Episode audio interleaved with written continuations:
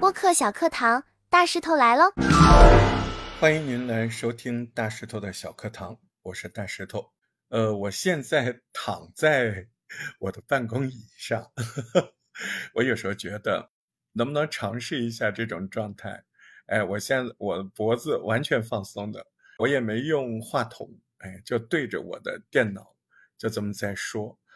有的时候其实还挺想追求那种真实的感觉，就是你心里想什么，你自然的状态是怎么样，想通过声音把这些东西记录下来。嗯，所以今天就就这个状态，不准起来，懒懒的。今天聊点啥呢？其实这两天我感觉，呃，可能小课堂更新的没有那么快啊。以前我都会习惯在直播的时候录一点，这两天可能直播的时候在赶其他的录制，啊，有各种二创的一些读书的二创节目，啊，也不能算书评吧，呃，但是感觉挺有意义的这个事儿，啊，我挺对得起我的书橱的啊。把看过的书，哎，很鸡贼的。我先先是就是专门去找那些看过的书，要不然你这个二创的时候，你看书这个东西太耗时间。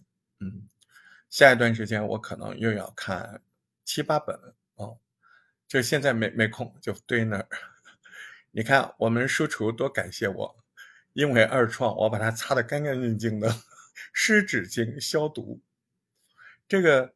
二创这个事情，嗯，最近干的比较多，所以呢，啊，对于播客单播这一块的学习呀、教学呀，稍微有点停止，呃，因为马上要准备下令，或者说已经在准备了，嗯，总想着在能力训练这件事情上，能够结合最新的一些，嗯，学校里面啊，校园派的。像中传、浙传他们的一些教材，哎，我都在陆续的去呃搜集、去学习，甚至现场去录啊。那这个东西要看机缘。第一个就是有的时候不是课堂就能进去，还有的时候你去的时候，人家那节课可能对我们普通创作者，哎，不是特别有针对性啊。那我也不能浪费你时间呢。我觉得对于我们普通创作者来说，这两天我静了静，我想一下，其实还是培养习惯比较重要。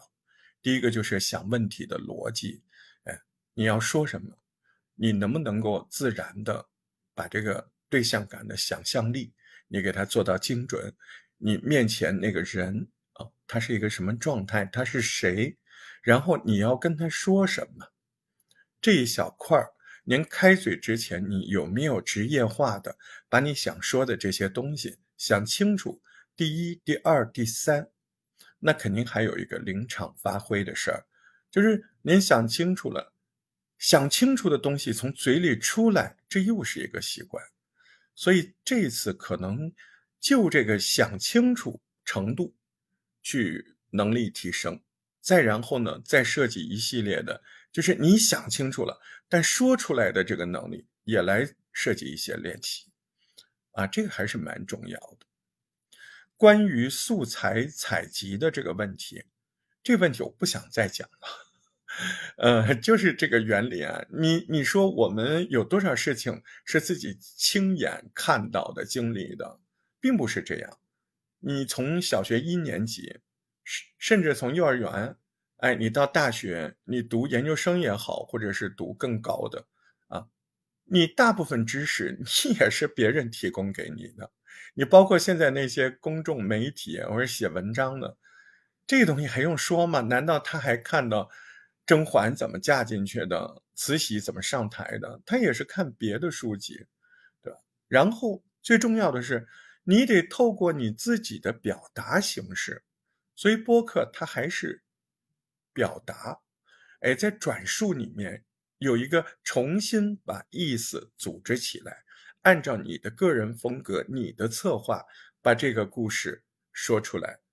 他说到底，这个创作过程，它还是个个体化、个人风格的素材的汇集之后，个人风格把它表达出来，而且在里面可能些些许许，就像老朋友每次跟你聊天一样，哎，隐藏在、躺在那些内容里面。就说白了，我有个朋友，他经常跟我聊天，只不过跟普通朋友不太一样。他每次聊的比较有章法，比较有想法，哎，也比较聊得干净，嗯，中间不带口角牙，对不对？是不是？其实播客是不是就是这样的感觉？我有时候也在想，哎，我把那些嗯学院里面书都都放旁边，啊，不去想，我就是以一个听众的身份，就像此刻你听我絮叨，那是一个样子的。所以，其实你只要能听下去，我都挺感激的，我也挺珍惜的。那是为什么呢？连瞧得上我，你才听啊，是不是？所以我们要想好，我们的每个听众，其实或多或少，他肯定是瞧得上你，他才系统的听你节目。那就就凭这一点，就值得我们去不停的揣摩，不停的去提升、修改，对吧？嗯。今天就想讲这么多，躺在椅子上说话其实挺不方便的呵呵。你有什么感觉？您在学习制作播客的时候，或者录制这些东西的时候，你有什么想法？或者说你觉得大师都跟你聊天啊，你听了之后有什么感受？哎，我们聊聊嘛，对吧？哎，无论是在我的直播室，还是就在这个节目下面留言，那我都特别开心，哎，很珍惜，这就是一个。特别的缘分，哎，就是特别的缘分，嗯，所以期待期待你任何以声音的方式在直播室出现，或者是以文字的方式在我的这条节目下面出现，哎，我们交流交流，同时呃，同时也告诉你们啊，期待一下下最近的新节目非常多，嗯，我在憋大招，好，下回再见。